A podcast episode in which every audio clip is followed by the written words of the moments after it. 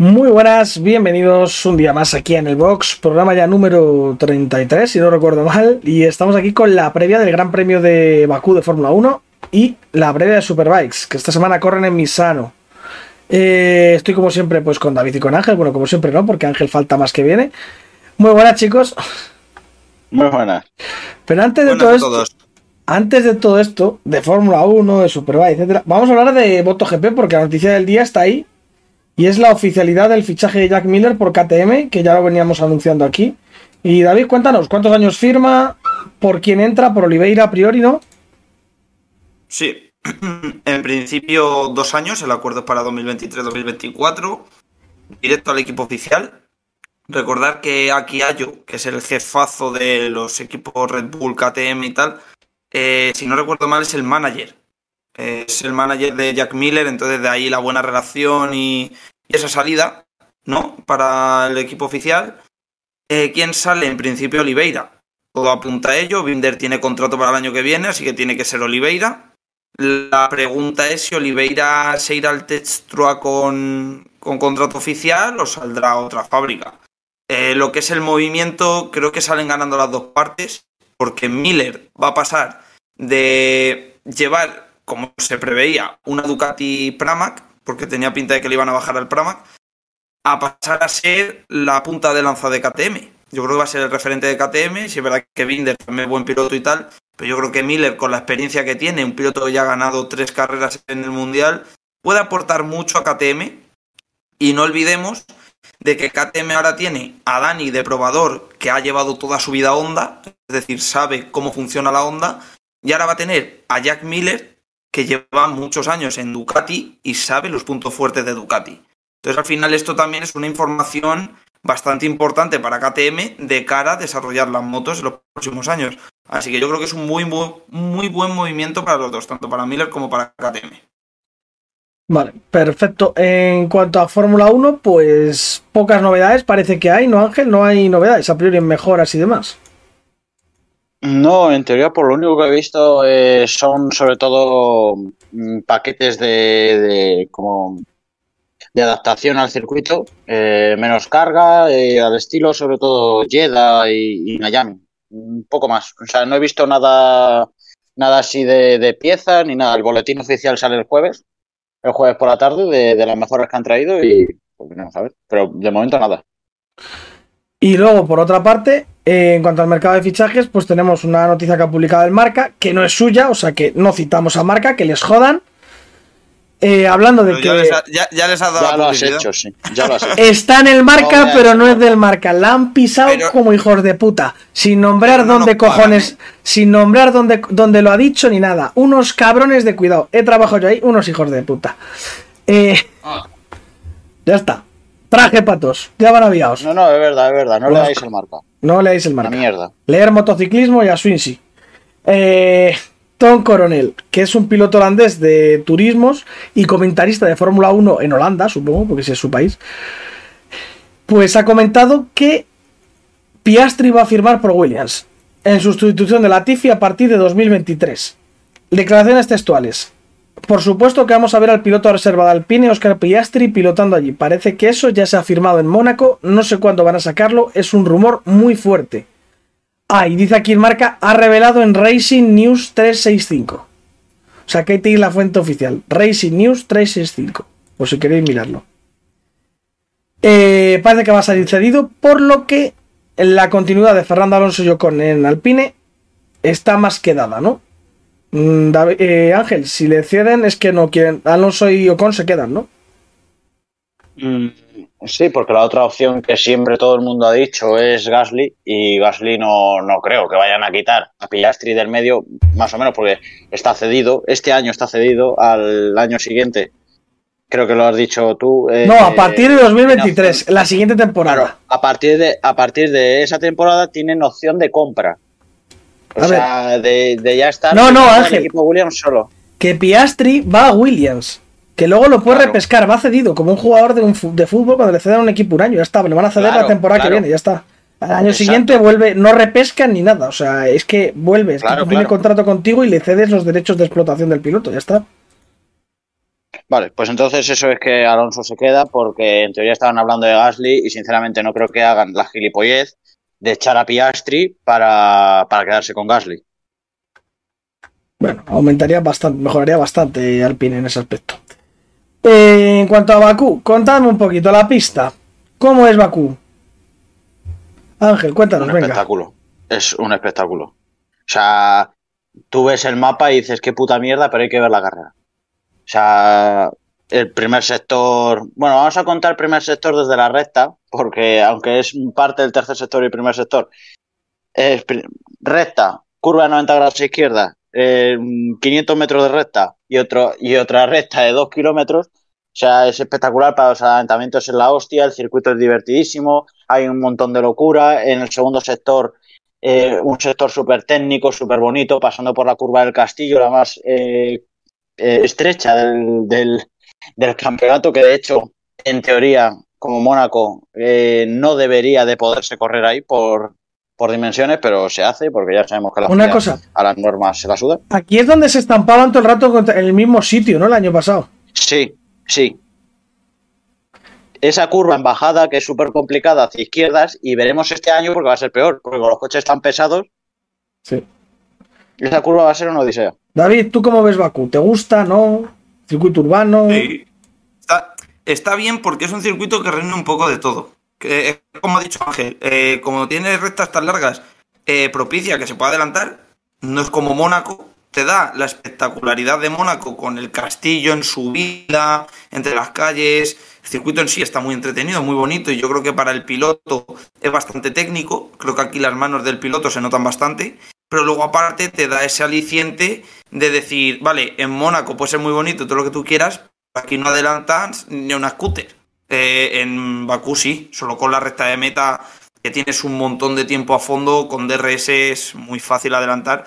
Entonces yo creo pues eso, que reúne un poco de todo, donde el fallo se castiga. No sé si os acordáis el año pasado que Carlos Sainz se coló y se fue en una escapatoria, que aquí lo hablamos, ¿no? El error de Carlos, tal. Creo que es un circuito que castiga los fallos, porque es o escapatoria y pierde mucho tiempo, o estamparse y adiós carrera. Y luego, aparte, pues eh, también te deja adelantar. Entonces, yo creo que es un circuito muy completo, muy chulo. ¿Cuántos metros de muro se va a llevar Carlos Sainz, más o menos, en este circuito? Depende de lo que dé de tiempo arreglar el coche. Vale, perfecto. Eh, Bakú, circuito que se le da especialmente bien a un piloto que viene en forma de Mónaco. O sea, pi- circuito que se le da muy bien a Pérez, ¿no? Sí. Sí. Es el piloto con más podios de la categoría. ¿Y sabes quién hizo podio aquí el año pasado? Vettel. Y Gasly. No. Y Gasly. ya, ya sabía yo por dónde iba el tío. y yo, por eso he dicho Vettel. Eh, Oye, ¿Cómo por veis a, una- a una- Pérez? ¿Veis a un Pérez de verdad peleando por la victoria? Sí. Un apunte rápido, un apunte rápido. Eh, así sí, no tiene nada que ver, pero en este circuito Hamilton perdió el mundial del año pasado. Así como dato que lanzo. Con la cagadita de la salida de pista, no sé si os acordáis. En la primera Sí. curva. Mm. Si, si no hubiera ganado la carrera y el mundial del año pasado hubiera sido suyo. Que Hamilton aquí ha ganado en 2018, pero el circuito ganó Ricciardo la primera carrera, segunda Hamilton, tercera Bottas. Mm, En 2020 no Sí, se pero- corrió y 2021 Pérez. sí, pero no. Porque yo también he buscado los datos. Y en 2016 también se corrió, aunque no ganó Hamilton, pero en 2016 Era el Gran Premio de Europa. Efectivamente, eh, bajo otra denominación, que la gana Rosberg, la carrera. Y Pérez hace podio, también, con el Force India. Sí, así que ojito con Pérez, que bueno. Bien en forma. Eh, pista, esta pista degrada mucho, vamos a ver muchas paradas, porque veo que mucho super blando el año pasado. En teoría sí. En teoría es un circuito que degrada. Y, y- pero normalmente el duro no funciona, es curioso. O no funciona o no lo suelen montar. Ponen el. De hecho, el año pasado se le reventó a Stroll y se le reventó a Verstappen. Sí. Y algunos equipos en la bandera roja dijeron que habían visto grietas en el. En el, en el neumático también, o sea que. O sea que tendremos, no tendremos montar. Piedrelis esta semana, ¿no? Sí, exacto. Vale, y mucho ojo en la clasificación porque hay que tener en cuenta el tema de las banderas rojas, ¿no, David? O sea, esta vez sí que salir al final puede ser peligroso, ¿no? Este, este circuito tiene varios matices, un poco hilando con lo que hemos dicho antes del circuito, de que es espectacular, que permite adelantar, etcétera, etcétera. creo que en la quali también hay que apuntar dos cosas muy importantes. Una, como bien Los rebufos. es, es el fallo y otro el rebufo. Porque al final la recta larga, no sé si os acordáis, el año pasado la pole la hizo Leclerc, que el Ferrari no iba. Y la pole la hizo Leclerc, ¿por qué? Porque salió, si no recuerdo mal, detrás de un Mercedes y el rebufo le dio la pole a Leclerc. Cuando, sin embargo, los dos primeros sectores venía calcado a Carlos Sainz y Carlos no sale quinto o sexto, me parece, o incluso más para atrás. O sea, el rebufo es muy importante en este circuito. Veremos a ver si los equipos juegan con rebufos. Eh, yo creo que sería clave. Yo creo que Ferrari debería de hacerlo. Primer intento, dáselo a Carlos. Segundo intento, dáselo a Leclerc para que haya más goma. O si crees que puede haber un accidente, dale primero a Leclerc, segundo a Carlos. Porque yo creo que Red Bull va a jugar con ello. Va a jugar con ello. Si es cierto que Pérez ahora, como tiene más opciones y tal, a lo mejor es reacción a ayudar y tal. Pero yo creo que eso van a decir. Que ayuda a Verstappen. Así que veremos a ver cómo escapa. Sí, además que yo creo que Leclerc funciona mejor con la presión que Sainz. O sea, yo creo que para hacer la vuelta al final, mejor que la haga Leclerc que que la haga Sainz. ¿No? No sé cómo lo Yo también, yo, yo también pondría a Leclerc segundo. Pero, pero juegas con lo que digo. Si te llega en el segundo intento y se estampa, yo qué sé, un Mercedes, un McLaren, un tal, y se te saca bandera roja, pues adiós, Quali. Y te quedas como estés. Exacto, de hecho el año pasado hizo la pole porque en el segundo intento Ricciardo se estrelló. ¿eh? Es que, es que ese es el problema. O sea que Bakú, bueno, pues entonces la clasificación, pero la clasificación aquí tampoco es tan importante, ¿no? Al fin y al cabo, o sea, no es, no es Mónaco. Es importante, pero no es No, ni mucho menos definitiva. exacto. Ver, definitiva no es. Pero sí es verdad que yo daría un apunte y es. ¿Se puede adelantar? Sí, pero vamos a poner un ejemplo. Leclerc Verstappen. Vamos a poner sobre la mesa de que estos dos pilotos sean a priori los dos favoritos en la carrera. Aunque Pérez se le da bien, yo que sé, Carlos puede estar inspirado, se te puede meter un Russell. El Red Bull es que va como una Pero- moto, tío, en la recta. Pe- Pero vamos a poner que Verstappen y Leclerc sean los favoritos y el ritmo sea, si no igual, muy igual, ¿vale? Vamos a poner que Verstappen sale primero y Leclerc el sexto, por lo que hablamos, ¿no? Una bandera roja, un mal intento, lo que sea. En el rato que Leclerc tarde en adelantar, porque recordemos que el DRS se abre a partir de la tercera vuelta, en el ratito ese que va a perder Leclerc en adelantar, Verstappen está abierto ya 2-3 segundos, que si el ritmo muy parejo, está perdido. Entonces veremos a ver. La quali es cierto que no importa tanto a la hora de adelantar. O sea, si Alonso, por ejemplo, sale el último aquí, pues obviamente tiene opciones incluso de puntuar. Pero para luchar por carreras hay que estar arriba. A ver los problemas de neumáticos, ¿no? Porque hemos visto problemillas en Red Bull. Bueno, también eh, Leclerc es el que más en Ferrari ha tenido más problemas. Veremos con las ruedas. Eh, Ángel, por otro lado, McLaren es un coche rápido. ¿Aquí para la. ¿Le veremos más arriba o, o lejos todavía? Yo es que creo que está en, en su liga. Va a estar a lo mejor primero del resto del resto. O sea, primero del resto está Mercedes y después están los McLaren, eh, Alfa Romeo, Alpine y eso. Yo creo que Norris va a estar sexto. No voy a decir nada de la porra porque no puedo decirlo todavía. Pero yo creo que Norris va a estar por ahí, sexto, tal, Ricciardo luchando por entrar a los puntos. Y, y ya está, porque el circuito es que lo que has dicho tú, se, le- se adapta bastante. Hmm. Y David, a los Alpine, algo, sí, no, ¿cómo los ves todos los Alpine? Una incógnita, tío. Que el Alpine, cuando le esperas arriba, no aparece. Y cuando te piensas que va a estar de los últimos, te hace un sexto. Es que Alpine no hay por dónde cogerlo. Yo quiero pensar que va a ir bien. O sea, el coche a lo mejor va con una patata, pero Alonso en este circuito yo creo que ya el año pasado lo demostró con la salida esta de una carrera a una vuelta, el adelantamiento a su noda, la salida, tal, lo hizo muy bien.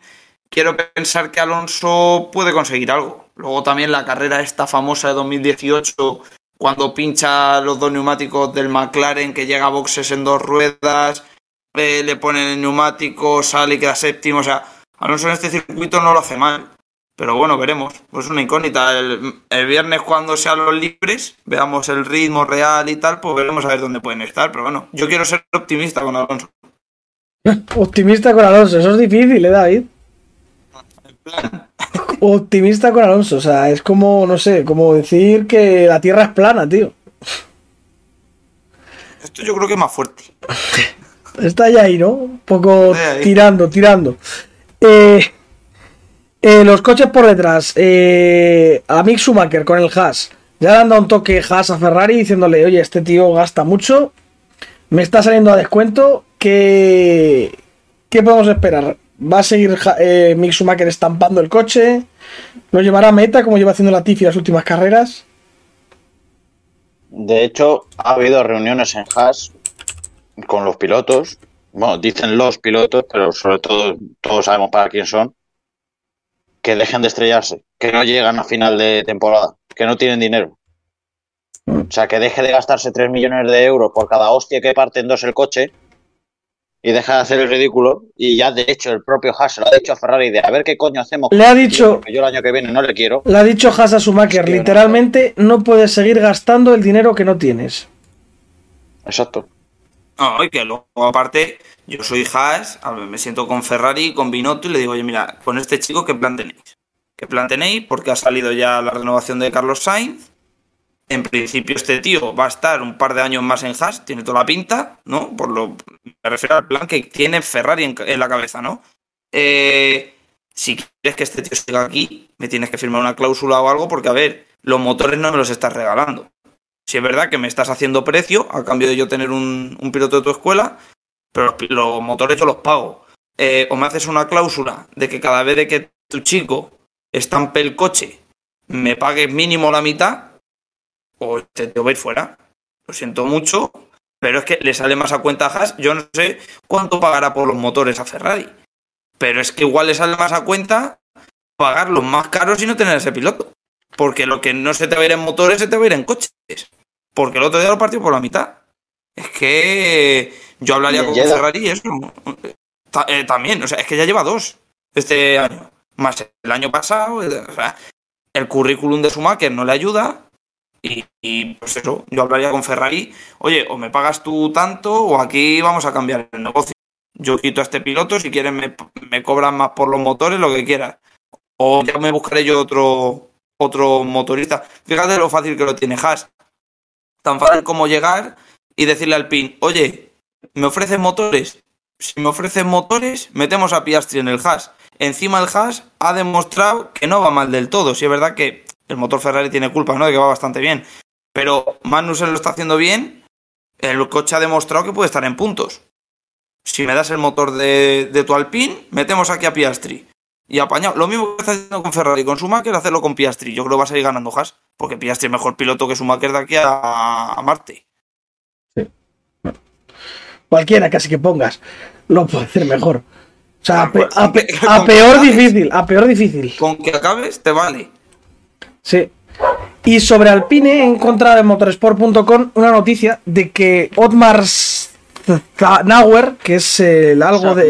Safnauer, no, no sé cómo cojones se pronuncia, el- el- un rumano de Alpine, Es de Huelva, este hombre, es de Huelva. un rumano de Alpine que supongo que será jefe de alguna cosa, ha dicho que traen un par de mejoras de aerodinámica modificadas y específicas para este circuito y que van a poner en marcha después el siguiente paquete de mejoras en el plan de desarrollo 2022.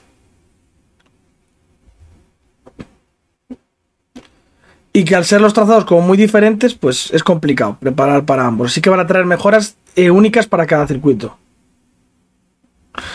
Luego, eh, una de ellas Al, es... al final, eh, al, fi- al final, Sergio, es que es un circuito también este, que no lo hemos dicho antes, pero es un circuito donde si favoreces la velocidad del coche, porque de lo que hablamos, ¿no? Dos rectas súper largas y tal, si favoreces la velocidad del coche, el segundo sector vas a penar lo más grande, porque es eh, muy, muy revirado. Sin embargo, si optas por un coche que vaya muy bien en curvas, en la recta te van a dar por todos los lados. Hmm. Entonces al final es, es un, un circuito bastante complicado. Me recuerda bastante, como decía antes Ángel, a Jeddah. No sé si os acordáis Ferrari en Jeddah, que sacrificó mucho el motor del coche, favoreciendo el sector virado, Y es verdad que el coche iba muy rápido, pero en la recta el Red Bull le dio por todos lados. Entonces no sé por dónde tirará cada, cada equipo. Sí, la mejora más visible de Alpine es que han reducido a la mitad los pontones. Y lo han, co- han copiado a Red Bull y a Alfa Tauri, para que te hagas una idea.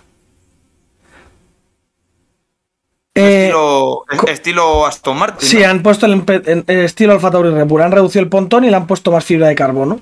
Hasta el límite que permite la FIA. Eh, con muchos otros coches, libre batalla por alcanzar el peso mínimo. Y luego un alerón posterior más des- muy descargado, con un perfil casi plano y un flap móvil más corto. Aunque con un pequeño nolder en la salida que es perfectamente resto, sin la ya habitual V central. O sea que han hecho también el alerón muy descargado y muy plano. Para correr la recta, vamos. Sí. O sea que Alpine viene con, viene con un par de mejorillas. O sea que vamos a, a ver, a ver con esperanza. Luego en los libres quedará tercero y en la quali el 15. No, en el libre tercero, en la quali el octavo y en la carrera el 12. Eso es, es que más o menos conocemos el, el, el modus operandi del Alpine. Sí, la verdad que sí. Si los puntos se repartiesen los viernes, Alonso sería del top 3 del mundial. Joder, y de la Rosa diciendo qué bonito tener a dos españoles ahí arriba. Qué bonito, Antonio. Qué bonito, Antonio. Eh, pues. Eh, poquito más de Fórmula 1, ¿no? Eh, decir los horarios. Coméntame, David, ¿cómo son los horarios esta semana? En Fórmula 1, porque al ser Bakú no sé si cambia mucho, ¿no? Eh, la quali me ha parecido ver que es a las 4 de la tarde. Lo confirmamos en un momento, pero vamos, la carrera a la 1. La carrera a la 1 porque el horario de Bakú es distinto al nuestro. Creo que van una hora o dos horas adelantados a nosotros. Entonces, claro, las 3 horas, las 3 de la tarde, que es la hora habitual. ¿no? sí, mañana Fórmula 1. a la 1 son los libres. El FP1 y a las 4 el FP2. Sábado 11 libres a la 1, clasificación a las 4 y la carrera a la 1. Fíjate. O sea, cual y las 4 y carrera a la 1. Eh, bueno, luego tendréis GP2 y GP mierdas de estas que echan en Fórmula 1, que el que quiera verlas que las vea. Ahí lo lleváis. Ahí las lleváis, las GP mierda. Eh, eh, bueno, pues ya nos quedamos con las predicciones. Ángel, cuéntanos, ¿cuál es tu top 5 para esta carrera? Mm, Mi top 5 es que Red Bull va a arrasar. Así, así que he puesto a Leclerc primero y a Sainz segundo. Porque Pérez va a estar peleando con Verstappen toda la carrera. Ya estamos. Le va a meter el coche, Verstappen va a defender el honor y se van a ir los dos fuera. Como con Ricciardo. Como con Ricciardo. Ojo, ¿eh? Porque David, veo a Pérez que si la renovación, que si no sé qué, muy subidito de humo. Tercero, tercero Hamilton, cuarto Russell y quinto Norris. Buf. David, Ah, pura Pues mira, yo, yo voy a ser. Yo voy a ir a lo loco. Primero Verstappen. bueno, pero ya me estás pisando. Segundo, Charlie. Carlos Sainz. Hay que tener cojones. Tercero voy a poner al otro Charlie. Charles Leclerc. Leclerc. Cuarto Pérez. Y quinto, el señor George Russell. Pues yo voy a meter eh, gana Verstappen, segundo Pérez, tercero Leclerc. Ah, qué cojones, es que Pérez es un inútil. Primero Verstappen, segundo Leclerc, tercero Pérez, cuarto Sainz y quinto creo que va a quedar Hamilton por delante de Russell esta carrera. Confío. Confío. Ojo, yo había, yo había pensado en Norris, ¿eh? Para Nah. el quinto puesto. Un inútil, Norris. No hacen ni noveno. Le, le he metido yo, así que ya sabéis que ya sabéis que por qué no apostar dinero. Eso es. Vale, pues pasamos a Superbikes, donde tenemos Misano, vuelta a la competición, Bautista, 17 puntos de ventaja con, con Jonathan Rey y un distan- enorme distancia con con el con el piloto turco, Crack. con Toprak, joder, no me salía, tío. y nada, sí, que tiene con Toprak tiene eh, 52. O sea, un par de carreras. Este gran premio, básicamente. El, problema es que son 52, tres grandes premios han pasado, ¿eh? El problema que corremos en la milla romana, en Misano, y este territorio es territorio Michael Rubén Rinaldi Ya lo va anunciando también Bautista, que es una pista donde creen que Rinaldi va a estar muy adelante. El año pasado ganó las tres carreras aquí. ¿Las tres? Ganó las tres, creo. Yo creo que una la ganó Toprak, la Espera, última. si esto se me mira quiere, me quiere sonar. Me quiere sonar. Emilia Romana. Pero fue- no, pero eh, fue el mejor. Ganó, ganó la última, sí. Rinaldi segundo. Sí, pero fue el mejor, bueno. Pero vamos, aún así, dos primeros, un, un segundo es. Joder, está de puta leche. madre. Pa- Y más para ser Rinaldi. Y este Porque esto te circuito- lo hace Johnny, Toprak Sí. y es igual. Este circuito se le da muy bien, ¿eh? A, a Toprak. Yo creo que si donde, aquí donde más le puede meter mano a Jonathan. Pues. eh, Es que, a ver, Johnny viene a un circuito donde no se le da especial- especialmente bien. Eso te digo, que no es de los, no es de los suyos, que venimos de circuitos que se le dan muy bien. No es de lo suyo.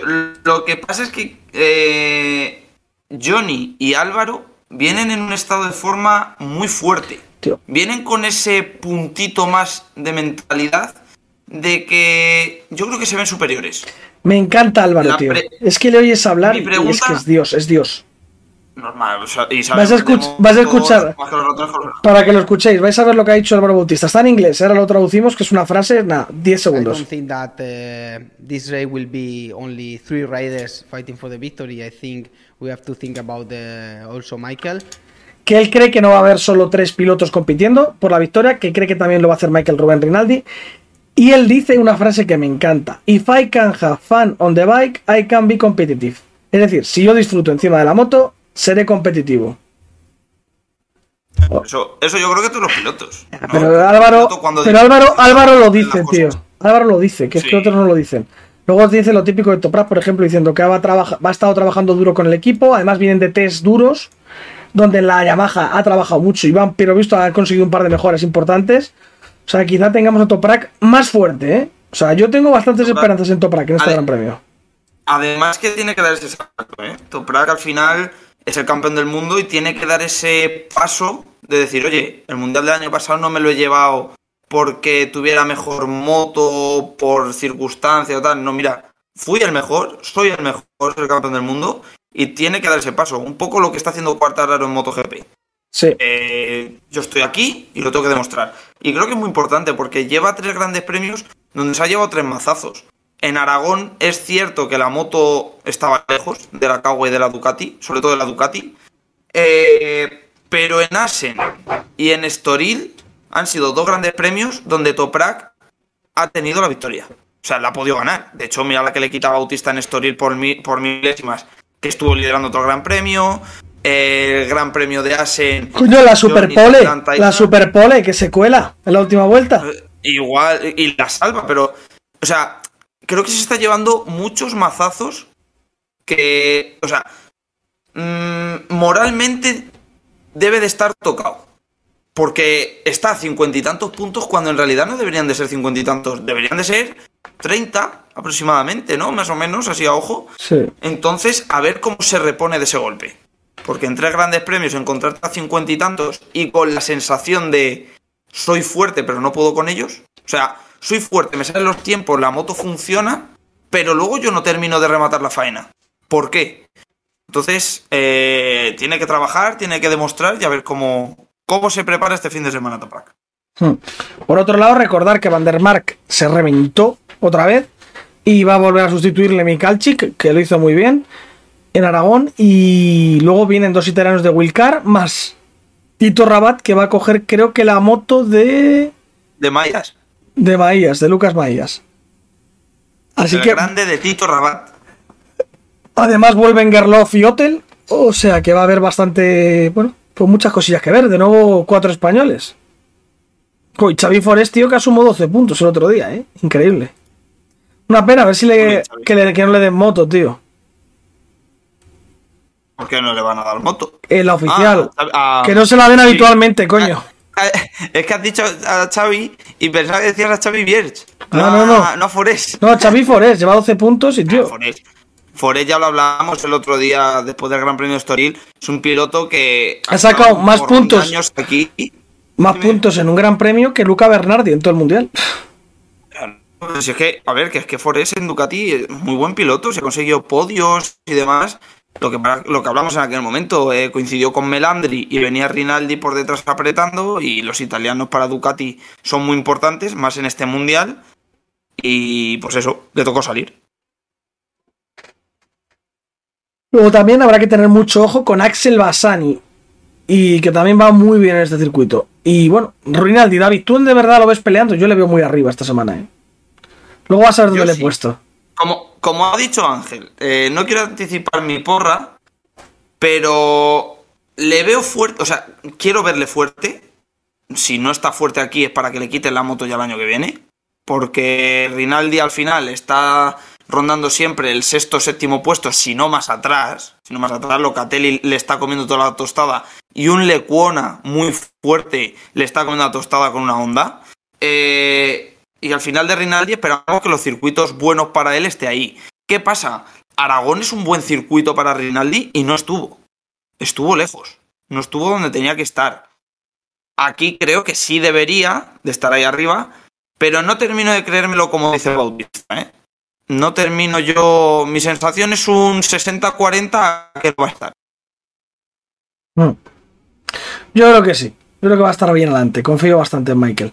Eh, vale, pues bueno, Super Exposición, pues como siempre hay Gerter, que ya va con bastante distancia, 44 sobre Baldassarri, que corre en casa y necesita recortar. Así que a ver si hay reacción por parte del italiano y a ver qué tal Adrián Huertas, que está haciendo un, mundial correcto. Yo, escucha, quiero apuntar eh, un nombre del cual espero bastante, de dos en concreto, aunque uno no sé si corre. A ver si me lo puedes confirmar tú. El primero es Nicolo Bulega. Sí, sí, Yo creo que Bulega aquí puede hacerlo muy bien. Ahora diré por qué. Y el otro es Stefano Mansi, que ese es el que no sé si corre. Sí, sí, corre, seguro. Imagino, que sí, ¿no? Eh, Mansi y Bulega, al igual que Baldassarri, son pilotos de la Academia Valentino Rossi. Circuito lo conocen mejor que su casa. Quiero verles arriba si no están estos tres pilotos arriba, o por lo menos Bulega y, y Baldassar, final Mansi suele estar más atrás y demás, pero si estos dos no están arriba, para mí sería un chasco. Y, palito para ellos.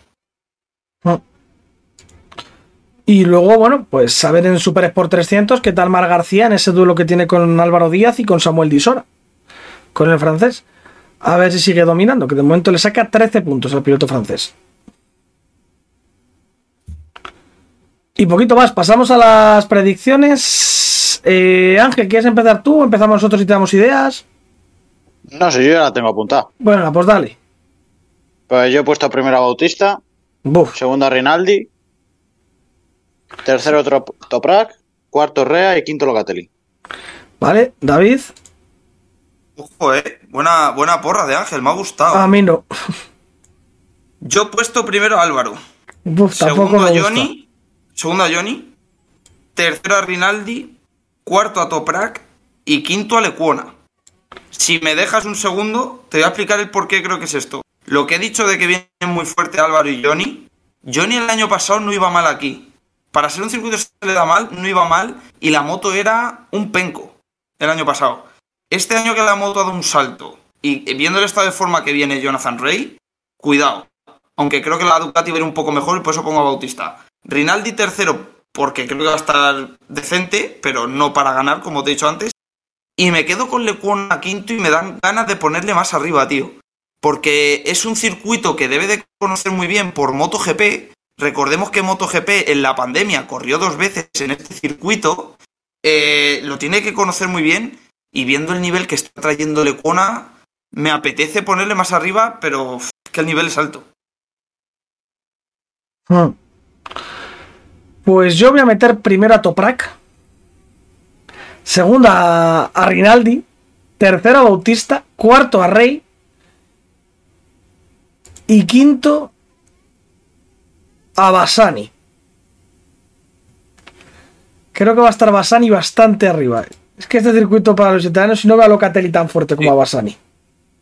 Y Basani, no, y Basani además eh, el año pasado yo creo que hizo muy buena carrera, ¿no? Si no recuerdo mal. Sí, hizo podium, creo. Es que me quiere sonar a mí también que hizo podio, si no, y si no lo hizo estuvo muy cerca. Pero hizo buenas carreras Basani aquí. A ver, Italia, espérate que estoy en Cataluña. Italia. No, no hizo podium. A ver, ya lo miro en un momento, si esto salió un PDF. Results. Mm, Séptimo en la primera. Y en la segunda. Opa, eh, Race 2. Séptimo también, o sea, séptimo más o menos ahí. Uf, quedó lejos, Siento eh. me, estoy arrepintiendo, eh. Pero no, pero era rookie, tío. Es que yo la sensación que tengo es que fue un carrerón de Basani. Rollo de esto de que sale el 15 y remonta o algo así me quiere sonar. Yo, yo tengo la sensación de que hizo buena carrera. De que nos sorprendió el año pasado. ¿Qué será de Jonas Folger, tío? Que le estoy viendo aquí en la clasificación. Pobrecito, tío. Desde que, desde que tuvo el problema aquel que se operó después de estar en MotoGP, no ha levantado cabeza, ¿eh? Ese hombre. Pues nada más, nos despedimos ya el lunes con el post del Gran Premio de Fórmula 1 que tendrá bastante que contar, insultaremos mucho a Antonio Lobato, nos meteremos un poquito con De La Rosa y alabaremos a Tony Cuquerella. Eh, Superbikes, pues nos meteremos con el comentarista y alabaremos que es el mucho mejor mundial que el de MotoGP. Eh, por eso y todo más, pues eso, en- os mandamos al lunes con el post y nada chicos, pues muchas gracias. Un placer. Ángela, A vosotros por aguantarme. Ahí está. Y pues eso, pasad buen fin de semana, tened cuidadito y ir por la sombra porque hace un calor de pelotas y es la piscinita que se está de lujo ahí. Y a disfrutar de las carreras. Recordad, una el domingo la de Fórmula 1 y la de Superbike supongo que empezará a las 3. La del sábado a las 2, domingo a las 3 y cuarto. Ah, pues ahí lo tenéis. Y a las 11 la Superpole, el domingo. Vale, pues nada más chicos, sed muy buenos, pasadlo muy bien y sed felices. Hasta luego, adiós.